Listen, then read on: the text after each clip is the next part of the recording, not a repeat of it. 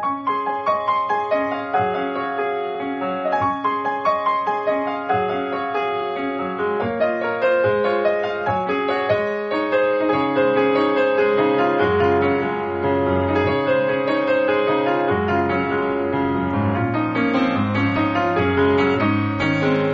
さんこんばんは、ミッチェルです。いかがお過ごしでしょうか？本日は8月の2日木曜日となります。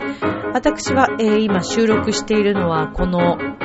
収録、えー配信される直前ギリギリなんですけれども、すごい久しぶり、もう何年ぶりでしょうというぐらいなんですが、かなり近くで見れた花火大会、はい、えー見てまいりました。本当に綺麗で、もうさっき見たばっかりっていう感じなんですけども、実はですね、この花火大会、えー今度の9月13日にあります、コンサートでご一緒してくれます、チョアヘオ .com のパーソナリティで、同じこの木曜日配信の役者さんであります、たくみさんと、そして、浦安の撲滅レンジャーの時にもご一緒して、えー私のこのラジオでもゲストとしても出てくれました役者の、同じく役者の牧野さんと、ね、そしてお嬢さんと見てきました。とっても楽しかったんですけども、そのお話、そして相変わらず今ね、カルメンの練習に入っているというお話もしていきたいと思いますが、そしてこの前お話ししてた銚子電鉄のまずい棒のお話もさせていただきます。この番組は、ちょあへよ .com の協力のもと配信されています。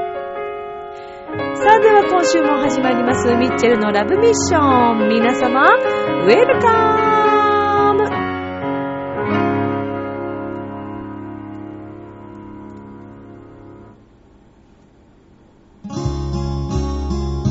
昨日は昨日、明日は明日。楽しむのは今。チョアヘオ .com を聞いているそこのあなた、ミッチェルと一緒に、ラブミッション。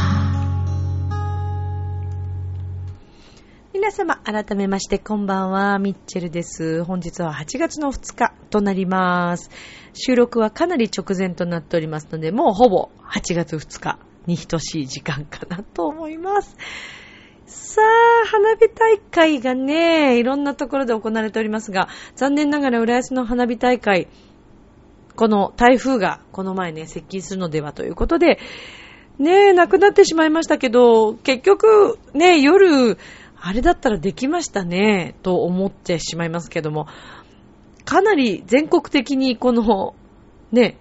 ちょっと危険を感じていて、またちょっと皆さんそれぞれね、えー、気をつけなきゃって思うような、そんな空気になっていましたから、テレビのニュースを見ていても、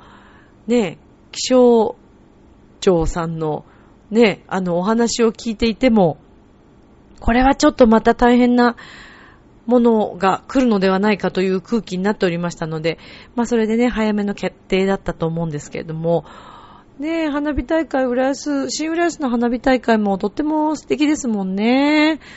ちょっと残念ですね。で、延期がないんですね。うん、とても残念なんですが。さあ、えー8月1日の花火大会、えー私もあの近いんですけど、江東区の、まあ、花火大会もありましたけど、まあ、そちらが、えー今日、今日じゃない、えっと、今日か、8月1日にあって。そして、今日私が見てきた花火大会は、船橋市の花火大会に行ってきました。で、えー、一緒に行ったのがですね、チョアヘア .com 木曜日配信、匠の館の匠さんと、浦安撲滅レンジャー、オレオレ詐欺をなくそうということで、撲滅レンジャーをしているリーダーの牧野さんと、ね、お嬢さんと 行ってきました。行ってまいりましたよ。いやー、楽しかったですね。まあ、あの、なんでこういう会を作ったかというと、9月の13日に、匠さんと牧野さんには、役者としてカルメンに乗っていただくという経緯がございまして、この度、ちょっと親睦を深めようということで、はい、今日3人で会ってまいりましたけれども、まあ、久しぶりですね、花火大会をあんなに近くで見るというのは。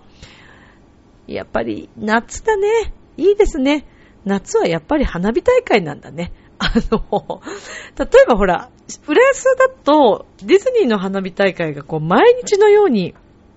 ね、あるじゃないですか。だからなんか特別感がもしかしたらなんとなく薄れるのかもしれませんけれども、私も浦安でね、こう、まあ仕事していた時、そして住んでいた時もそうですけど、なんか、いつものことのように、ね、思うじゃないですか。この花火が。だから、あ、やってるやってる、今日もやってるよね、ぐらいの感覚で見てましたけど、そういう環境じゃなかったりすると、この夏の花火が貴重なものにね、感じたりしてしまいましたけどもね。いや、だから、こんなに幸せなことを、が近くで毎日行われていたのに近くにいると、あの、結構見れないこともあったりね。よく考えてみれば毎日こういう綺麗な美しい花火を、しかも無料で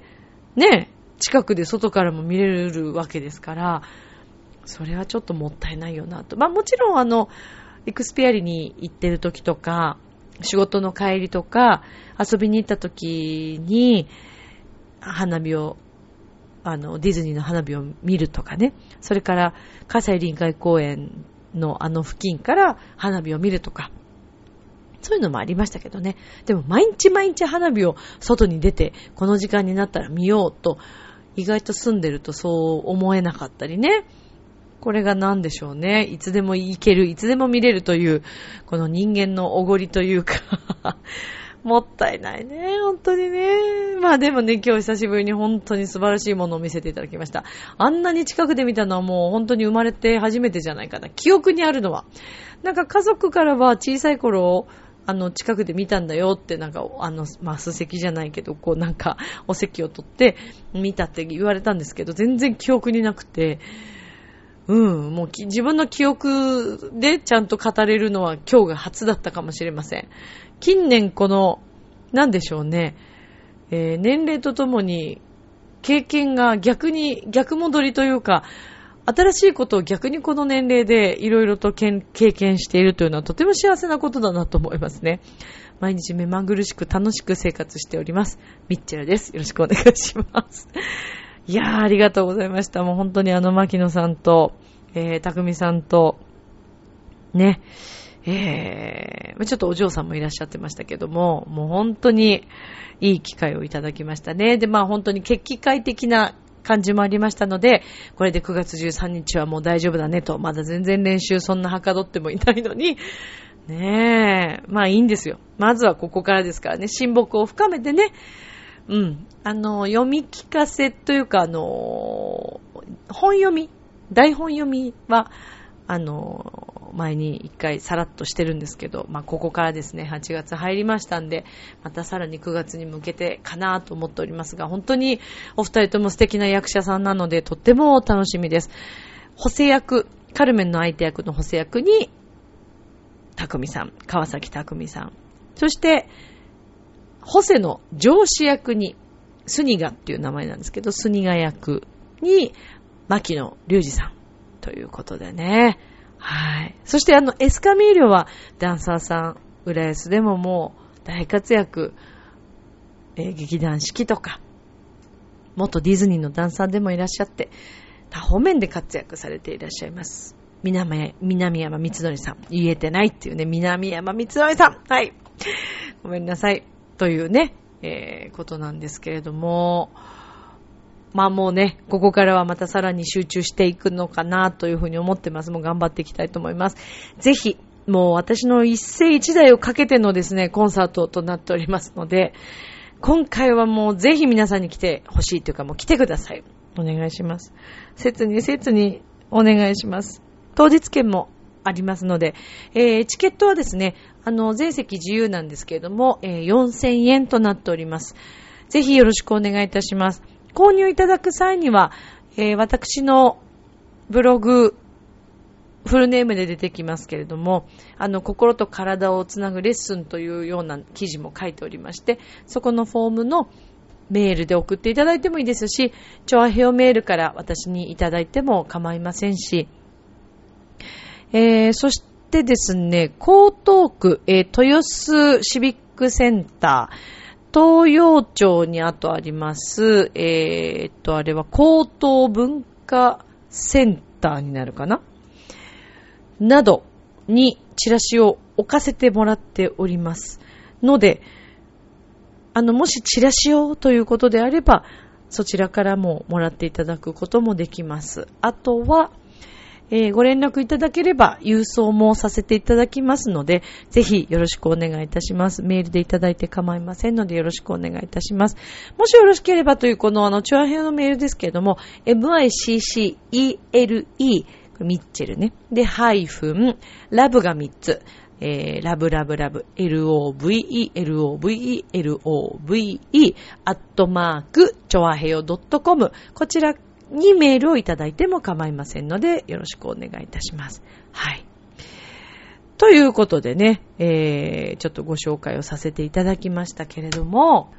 そう、えっ、ー、と、やっぱりね、確認しました。えっ、ー、と、高等文化、江東区文化センターですね。はい。こちらにも、あの、チラシ置かれておりますので、よろしければ、ぜひご覧いただきたいなと思います。よろしくお願いいたします。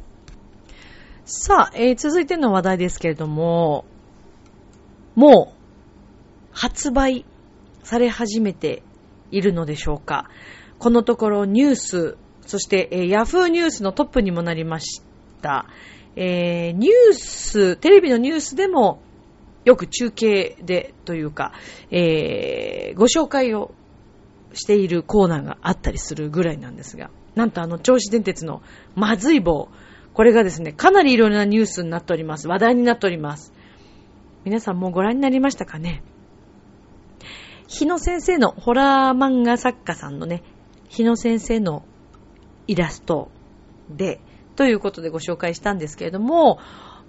まあ、あの、お味はまずい棒といえども美味しいよというね、うまい棒なんだよっていうこともお話ししたと思いますが、こちらがね、だいぶ話題になってきてますね。CM は話題になるのかどうかちょっとよくわかりませんけれども、まあそのようなね、機会に、あの、ご一緒できたというのは私もとても嬉しいですし、何よりも、銚子電鉄のね、これからの経営状況が、このまずい棒によって少しでもプラスになったら嬉しいなというふうに思っています。まあ、銚子電鉄の名物、濡れせんべい。ね。えー、こちらも一回 V 字回復、この、えー、濡れせんべいを名物にして V 字回復したんですけども、またちょっとあの経営が落ち込んできたということで、その第2弾を何か作ろうということで、まずい棒が命名されたわけですね。で、えー、いろんなアイデアを出している寺井さん、寺井宏樹さんという方が命名して、まずい棒が実現したわけですけれども、インターネットの方からもぜひご覧いただきたいと思いますが、また、前回もお話ししました、お化け屋敷電車、8月中にですね、日程が限られておりますが、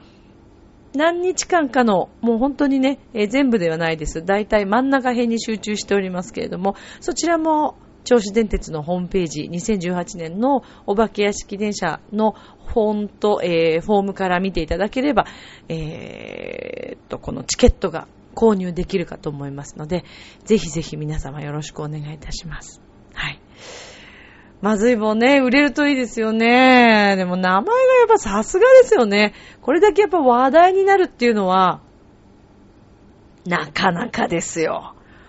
命名、考えられないもん、まずい棒っていう名前を命名しようというその勇気もすごいなと思うし、何よりもやっぱり、まあだからご本人はね、生み出すのに相当な努力してらっしゃると思うんですよね。うーん。アイデアマンだからなんかポンポンポンポン簡単に出してるような、ね、そんな印象があるのかもしれませんけど、私はああいう方は相当ひねってると思いますよ。常にいろんなこと考えてるでしょうし、人一倍努力されてるんじゃないかなと思いますけどね。うん、でも本当にこのように今回関わらせていただいて、私もとってもいい機会ですし、とにかくとにかく銚子電鉄の、はい、あのー、これからのね、存続もそうですけれども、これからの経営状況が本当に良くなること、そして街の方たちのためにも、この銚子電鉄が潤ったらね、それはもう街の人たちも万々歳ですし、街の方たちは絶対使うね、電車あった方がもちろんいいと思いますから、ね、このまずい棒何かいい方向にね、動いたらいいなというふうに応援しております。これからの流れも楽しみなんですけどもね。今後もですね、もう情報なんとなく入っていて、これからも結構あのニュースで取り上げられていくようです。はい。なので、皆さんぜひチェックしていただいて、まずい棒、あ、ミッチェル CM 作ったんだなと。あれは多分ね、YouTube 動画というか、えー、っと、あれは、銚子電鉄さんのまずい棒のことが、こう、いろいろと紹介されているページがあるんですけども、そちらの方に、おそらくそろそろ CM 出来上がるじゃない、今、あの、制作中ですってなってると思いますけども、そちらから、はい、私の曲も歌聴けますので、ぜひよろしくお願いします。まずい棒です。はい、お願いします。さあ、最後にね、何を話そうかってね、まあいろんな話をしたいんですけど、今日は自分へのダメ出し最近ですね、改めて自分のラジオを車の中で聞き返したんですね。先週のラジオ、それから先々週のラジオと、そのもう一個前も聞いたかな。自分の言葉のですね、ボキャブラリーのなさ、それから、えーとか、あのーとか、いっぱい言ってて、ちょっとね、いい加減にしなさいよと自分に対して。私はね、芸人さんみたいにな訓練をしてるわけでもないですし、私は一応まあ歌い手ではありますので、ね、なんか、その辺をね、別にサボってるわけじゃないですけど、できてないとも思ってなかったんですけど、自分で聞いてみて、もうね、がっかりした。ほんと。ごめんね。もう、もっと喋りね。ただ私としてはこの番組の中では、なんかラフな自分の声を届けていきたいというのはもちろんあるんだけども、先週のあのなんか、えー、あのーって、まあ、昔からなのかな？だよね。いつもいつもって言ってる人いるかもしれないね。今これ言ってね。ね、そうだよね。いつもいつもなのかな？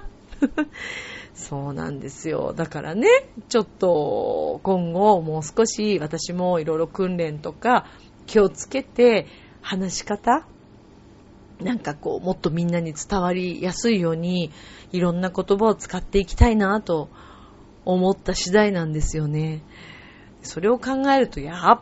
ぱりね、芸人さんってすごいわ。すごい。トーク術がもう半端ないでしょ次から次とどんどん被してくるじゃないですか。あ、それでね、私昔の配信を聞き直したんですよ。もっと古いやつ。ミッチェローニとかも聞いてたら。ミッチェローニはすごい流暢に喋るね。あの人ね。なんか特に、なんだろう、気張ってる様子もないし、緩みすぎてもいないし、なかなか適度なテンションで、ちょっとあの人割とすごいかもしれないって、私的にはちょっと思いましたね。まあまあ、ミッチェローニさんは自然に喋ってますからね。なんか作ってるわけでもないですしね。で、あと、彼と滝川栗林さんのあの二人の会話は、特に台本とかあるわけじゃなく、二人で喋ってますから、あれ。逆になんかあの感じの方が楽しそうにやってるな、と ちょっとミッチェル的には羨ましく思ったんですけど、えー、ミッチェロに、えーってちょっと思いましたけどね。皆さん大丈夫ですか？聞き苦しくないですか？えーとか、あーとか言ってるの嫌だとかってなりません？大丈夫？ちなみに今日はちょっと花火大会で、えー、久しぶりにですね、あ、またえーって言っちゃった。久しぶりに久しぶりに、あの、トリスのハイボールを飲みました。で、今日昼間、この皆さんと役者メンバーでの劇会をする前は、音楽稽古、全員じゃないんですけど、えー、数人のメンバーと指揮者と、えー、会って、で、ちょっと音出しをしてっていうのを一回今日やったんですね。で、もうやっぱり譜面のことが結構大変で、なかなかてんやわんやしたんですけど、で、その後、一応みんなで、えー、軽く打ち上げというか、まあ、あの、ご飯、軽くつまんで、まあ、みんな飲んでて、私はちょっと車だったので、お酒は飲めず、アルコールフリーのものを飲んで、アルコールフリーのビールを飲んで、で、その後、そのまま花火行こうと思ったんだけど、車置いていかないとちょっとまずいなと思って、ギリギリだったんですけど、で、えー、置いて、それから、まあ、船橋に向かったわけなんですけども、えー、その、まあ、一軒目というか、その、音楽稽古の打ち上げの方でもね、かなり皆さんと、まあ、ちょっと久しぶりだった方もいらっしゃいますし、すごく盛り上がって、で、初めましてのね、方もいらっしゃったりして、お酒を飲みながら皆さんで盛り上がりましたしね。ええ、盛り上がりましたけれども、ああ、なんかこう、自分の、なんだろうね、引っ張っていく力って、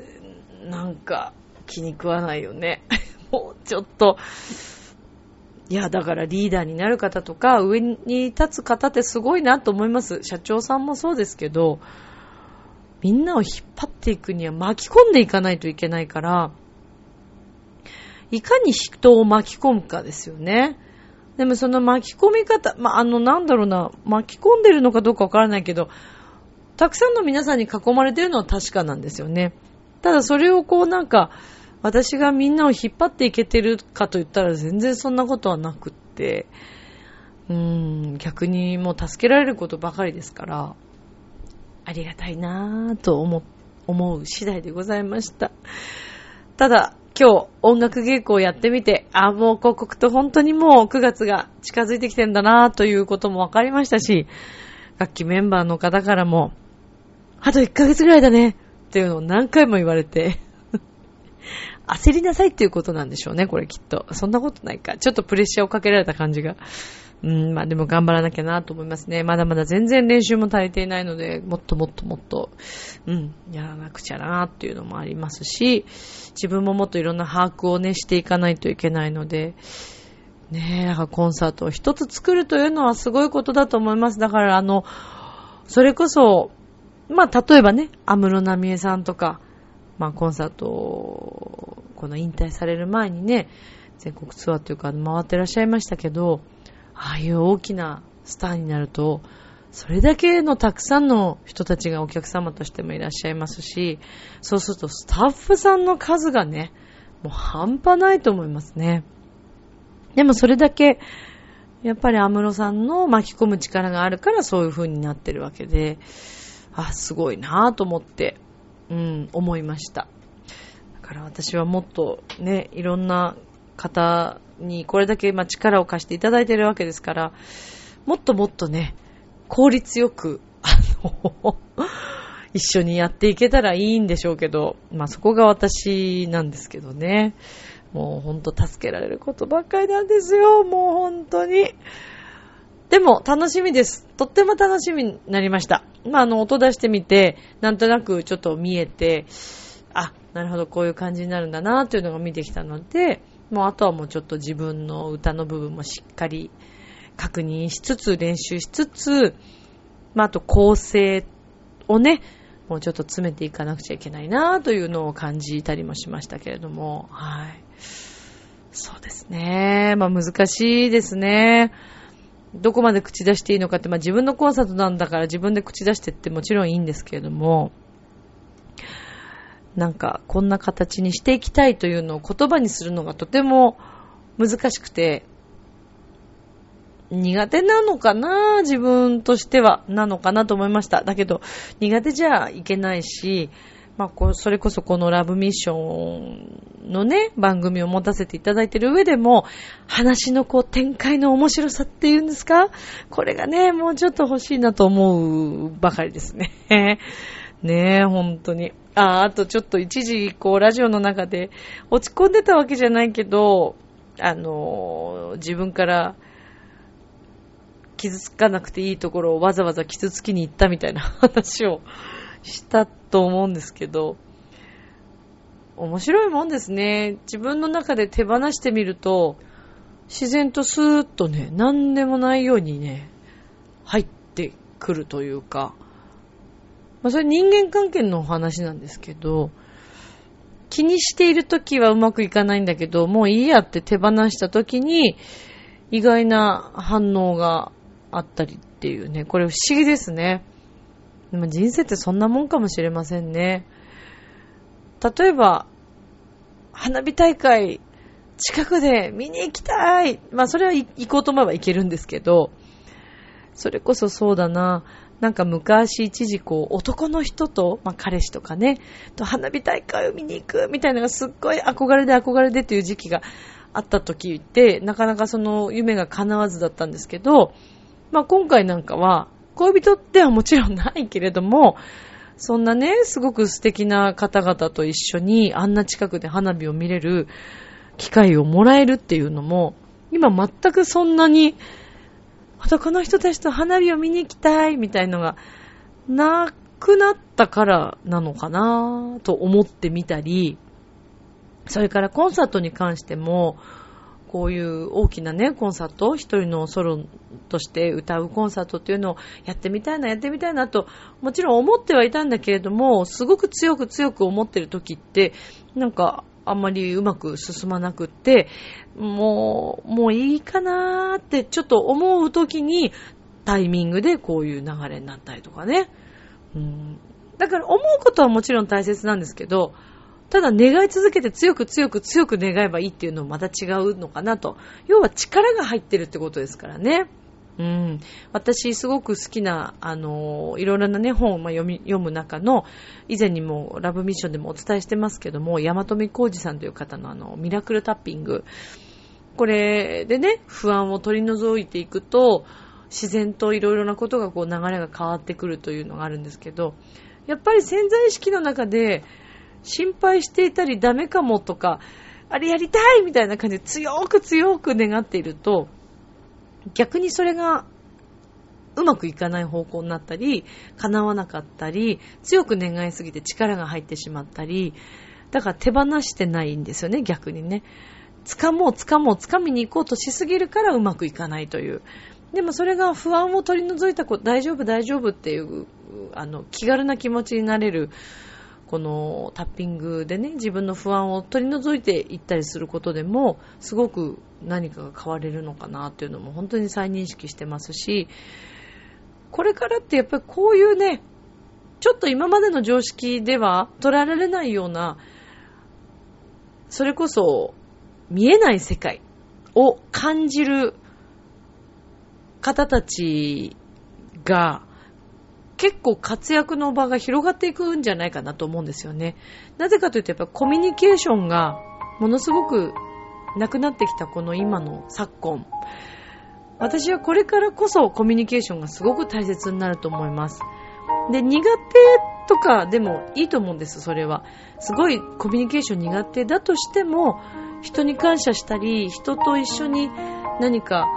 共有したり、応援し合ったり、こういうのでいいと思うんですね。小さなことで。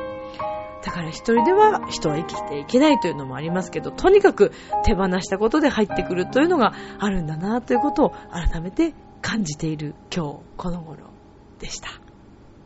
明日もスマイルでラブミッション今日もありがとう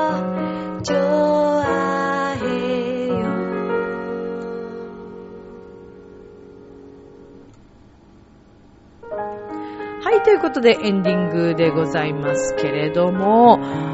ねえ、今日はもうこの花火ネタ、カルメンネタと そして自分への戒めネタといろいろ話しましたけれども、まあただね、現実的にこの手放すと、えー、うまくいく、叶うということがね、最近私特に多くなってきているので、そんなことをちょっとお話ししたかったんですが、さあ9月の13日木曜日夜、えー、19時、スタートで、豊洲にありますシビックセンターにて、私のソロリサイタル、ぜひ皆さん遊びに来てください。よろしくお願いいたします。大人の方は、一般の方は4000円、えー学生さんのチケットが2000円となっております。ぜひよろしくお願いいたします。それでは、今宵も良い夢を明日も楽しい一日を夏を楽しんでいきましょう。またね、バイバーイありがとう